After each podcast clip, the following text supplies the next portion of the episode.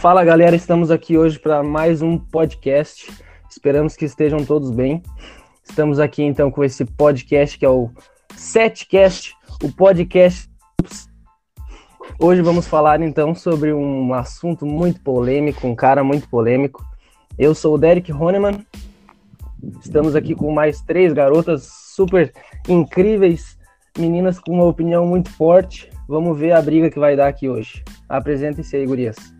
Meu nome é Jennifer. Estamos aí, né, nesse grupo que adora o Breton. Bora lá, Carol e Alessandra. Eu sou a Alessandra. Vai, Carol. Oiê, sou a Carol. Adoramos um Breton. Só que Só não. Não. Só que não. Então vamos lá, vamos apresentar esse cara aí. Tá. Então, o nosso autor aí é o Breton. Então, esse autor, ele nunca teve preocupação em como seria sua carreira, de acordo com ele, né? Ele possui em si o desejo de trabalhar com temas que assombram ele e que o tocam profundamente. Então, o trabalho dele, seu trabalho foi acerca de condutas de risco.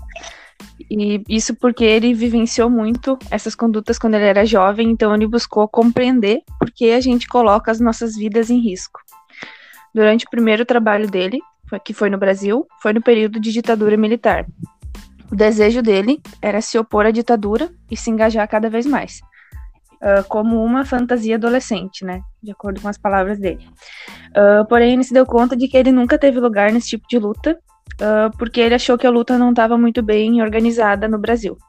Então, ele retornou para a França e decidiu ser um sociólogo, porque ele pensava que a sociologia era uma forma de engajamento.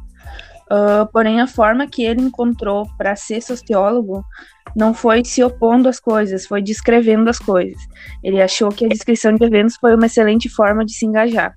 Que ele quer transformar o mundo não de uma forma militante, mas apenas descrevendo as coisas. O Breton, ele tem uma característica de não se posicionar e só descrever, né, as coisas, assim. Tipo, ele descreve para os outros interpretar do jeito que eles quiserem interpretar.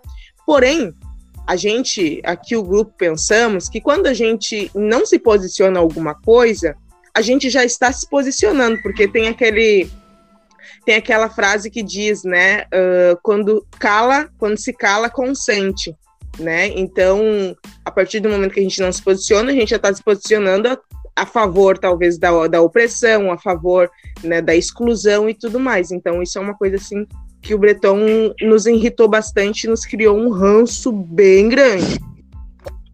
Sim, e comentando um pouco disso, né, que a gente, a gente trouxe numa conversa que o silêncio que ele traz, ele é muito contraditório. Ele cita que ele é uma pessoa muito silenciosa, ah, que ele nunca foi muito de conversar. Porém, o silêncio, assim, ele é muito contraditório em alguns momentos. Ele diz que a gente tem que ser silencioso ah, em partes, mas para ter uma qualidade de vida, às vezes a gente tem que conversar com pessoas, sair na rua. ah, então, essa um pouco da Só para contextualizar um pouquinho as coisas que elas estão trazendo, ah, são diversas coisas das quais ele trabalha. O ponto de partida dele é o corpo, principalmente a parte ali das condutas de risco, né? Então, dentro disso, ele fala sobre diversas, di- diversas ramificações. Ah, É, eu vejo que ele é um cara que ele fala muito sobre esse corpo moderno, né? Eu acho, assim, de certa forma interessante alguns apontamentos que ele traz, embora alguns deles sejam um pouco desnecessários, às vezes, um pouco, ah, um pouco sem, sem nexo, assim, se contradizendo, mas alguns pontos eu acho interessante, por como ele traz a questão da- do corpo moderno e tecnologia, né? Onde ele fala muito sobre a fecundação in vitro, o sexo cibernético, ahn, questões de inteligência artificial, controle farmacológico da- né, do nosso próprio corpo. Ah, essas coisas são muito interessantes da gente se, de pensar, assim, né? Porque o corpo ele passa a ser um objeto, ele deixa de ser um, um, um corpo biológico que tem sentimentos, que tem vontades, né? Que, e que, que tem hormônios que vão influenciar em tudo no nosso corpo. Então, ele, eu entendo assim que essas coisas que a tecnologia trouxe de- deixou o corpo muito objeto, assim, né? E ele fala muito sobre isso, ahn, sobre a questão de tu ir Eu- pra eu internet posso- e criar, claro, pode falar. Não só para continuar nesse, nessa linha do corpo, né, que tu comentou, uh, e ele fala muito que o corpo ele é uma ferramenta de projeção dos sentidos, né, uh, essa questão de significados, valores, e que essas transformações do corpo que ele traz ali, questão de tatuagens, piercings, tudo isso faz parte, né, das mudanças corpo e faz parte, né, essas mudanças fazem parte, né, do nosso corpo e que é isso aí uh, gera e cria a nossa identidade também, define ela, né? Sim. É, e ele, ele fala ele fala sobre o, o corpo, é, muito sobre acessório, que é, o, as pessoas hoje em dia elas agem conforme a moda, né? Antigamente era moda ser gordinho. Então todo mundo que era gordinho era bonito. Daí depois veio aqueles corpos magros. Daí agora já é um corpo mais musculoso. Então ele traz assim alguns apontamentos sobre a questão de partes do corpo serem descartáveis, assim, né? A pessoa tá ali com uma gordurinha a mais, ela vai lá e corta fora, porque aquilo ali é só um objeto, é só pegar uma um sabe? Uh, é, só que o problema sempre que o corpo sempre dá para ser melhorado, trocado, alterado, né? Se torna uma coisa acessória, que é de natureza muito instável e a gente se muda assim conforme a moda, como tu, como tu colocou. Sim. É, e também ele traz algumas questões assim uh, da geração de vidas, né? Passou a ser, passou de, de, não é mais um ato humano gerar uma vida, né? Porque tu pode ele fazer um negócio isso. isso, ele traz muito sobre isso, sobre tu fazer a fecundação in vitro, uma mulher que já está pós, uma mulher pós-menopausa, ela pega um óvulo de, de uma mulher mais nova, ela pega o, o espermatozoide de um cara e ela consegue ali, através de, da utilização de hormônio, consegue gerar uma vida, o que não é uma coisa natural, né? Então ele fala muito sobre isso, que a gente saiu da naturalidade e a gente faz o que a gente quer, assim, é como se o corpo, a ele saúde não, fosse uma coisa controlável isso, né? É, ele critica, sim. Isso como ponto negativo, né? Não como, como que isso é interessante. Ele traz isso sim. como muito negativo, assim. Eu vejo ele, assim, na questão do corpo, que ele trata muito a questão da estética do corpo, né? Essa questão do corpo como objeto. E, e foge um pouco do que a gente vem trabalhando na aula, né? Que é o corpo como parte de um todo, que é o corpo uh, sendo... Uh, que a gente tem a extensão do, do, do nosso corpo, por exemplo. a tecnologia. Oi. Colocar uma coisa rapidinho sobre o que a gente estava comentando antes, que eu achei aqui, que eu acho que é interessante, que, que fala o que a gente Manda diz que ele diz, né? Que ele fala sobre pessoas trans, aí ele bota entre aspas homem ou aspas mulher. Aí ele fala, eu coloco aspas porque para mim a anatomia do homem ou mulher não faz muito sentido também, é uma construção também social e cultural. Ele está se contradizendo, porque para ele a anatomia é, a, é, o mais importante, né? A natureza de homem e natureza de mulher. Sim. Vamos, vamos começar a cuspir nele agora já, então. ah, e fala numa perspectiva muito, muito privilegiada por ser um francês, né, um burguês. Uh, e isso a gente discutiu ontem. E eu fiquei pasma quando, as, quando os profs nos disseram que ele é um dos mais lidos no Brasil, sabe? E assim, Sim. o cara não tem o cara vem aqui falar que a cara do Brasil é bossa nova e não o samba. Bossa nova é uma ressignificação do samba, é, um, é uma, como é que se diz? Uma apropriação cultural, sabe? É, e é isso, sabe? Ele vem aqui e diz que o Rio de Janeiro é lindo, as pessoas são belas, que tudo é maravilhoso e tal, que não sabe por que, que as pessoas entram nas, nas drogas, né? As, os jovens, no caso, né? Por que, que eles têm esse comportamento? Cara, ele não consegue, ele não consegue enxergar o sistema, ele não consegue enxergar toda essa opressão, sabe? É um, é um olhar Além... muito privilegiado. É, Além é, que ele olha e, assim. e, fala dos corpos, só que uh, são corpos muitas vezes que são totalmente modificados, né? São corpos totalmente tratados para ser daquele jeito, não são muitas vezes corpos naturais. Então ele também se contradiz, porque daí ele, ele diz que, nossa, como são corpos lindos, como o Rio de Janeiro é bonito, as pessoas são uhum. bonitas, só que daí ele critica a maneira das pessoas tratarem o corpo, de tratar o corpo como objeto. Sim, exatamente. E da, da questão da cultura que ele fala. Olha, olha mais uma vez a contrari, contrariedade dele né, que a cultura não existe, né, que a cultura é uh, uma, é que cada pessoa faz a cultura, que ela é baseada na, na educação. Mas daí a educação não é, não a, nossa educação não é baseada numa cultura construída por uma sociedade. Então ele se contradiz muito, sabe? É, É, que ele comenta essa questão da educação dos pais, né? Que isso aí vai definir, assim, essa questão da cultura. E aquele momento que a gente comenta, ah, que a gente falou no Brasil, né? Essa questão de homens andarem sem camisa e mostrar ali a, a barriga saliente que ele comenta, né? Que não é vergonhoso para ninguém. Uh, e no Brasil, mulheres de senhoras de 70, 80 anos andam de bermuda, uh, não, não limitam assim essa questão. E na França, homens não andam sem camisa e senhoras de 70, 80 anos, elas não se sentem mais, não acham que não atraem mais homens, então não tem curtas e tudo mais. É questão de comportamento que ele fala, né?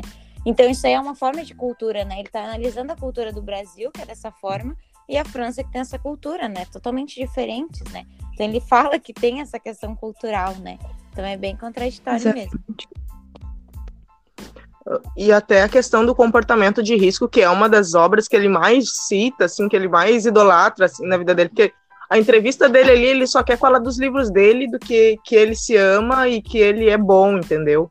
Eu acho assim que o Brasil, o Brasil uh, tem essa, como a prof, prof. Magali falou, tem essa síndrome do patinho feio, né, cara? Porque a gente Sim. tem, nós temos vários autores aqui, uh, filósofos e sociólogos que entendem da nossa realidade, que, que, estão inseridos aqui no mesmo território, né? Que tem muito mais apropriação que um cara francês que vem lá de fora, burguês, privilegiado, que não, que vem aqui só olhar como os corpos são belos entende? E a gente ainda uh, e é um dos autores mais lidos, é um dos mais, né, difundidos aqui um no Brasil. Livros mais Bem, isso, então, assim, é, é, e a questão do, do, do, comportamento de risco dos jovens. É porque.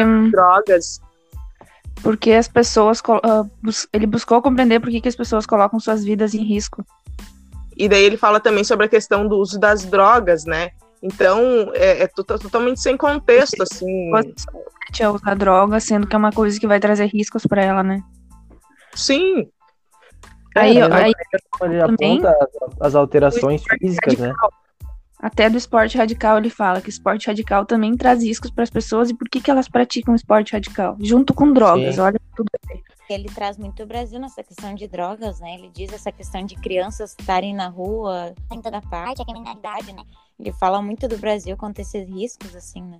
Ele escolheu o Brasil para chinelhar, né? Ali, simulando a crise. Pois é, e daí a gente tá indo.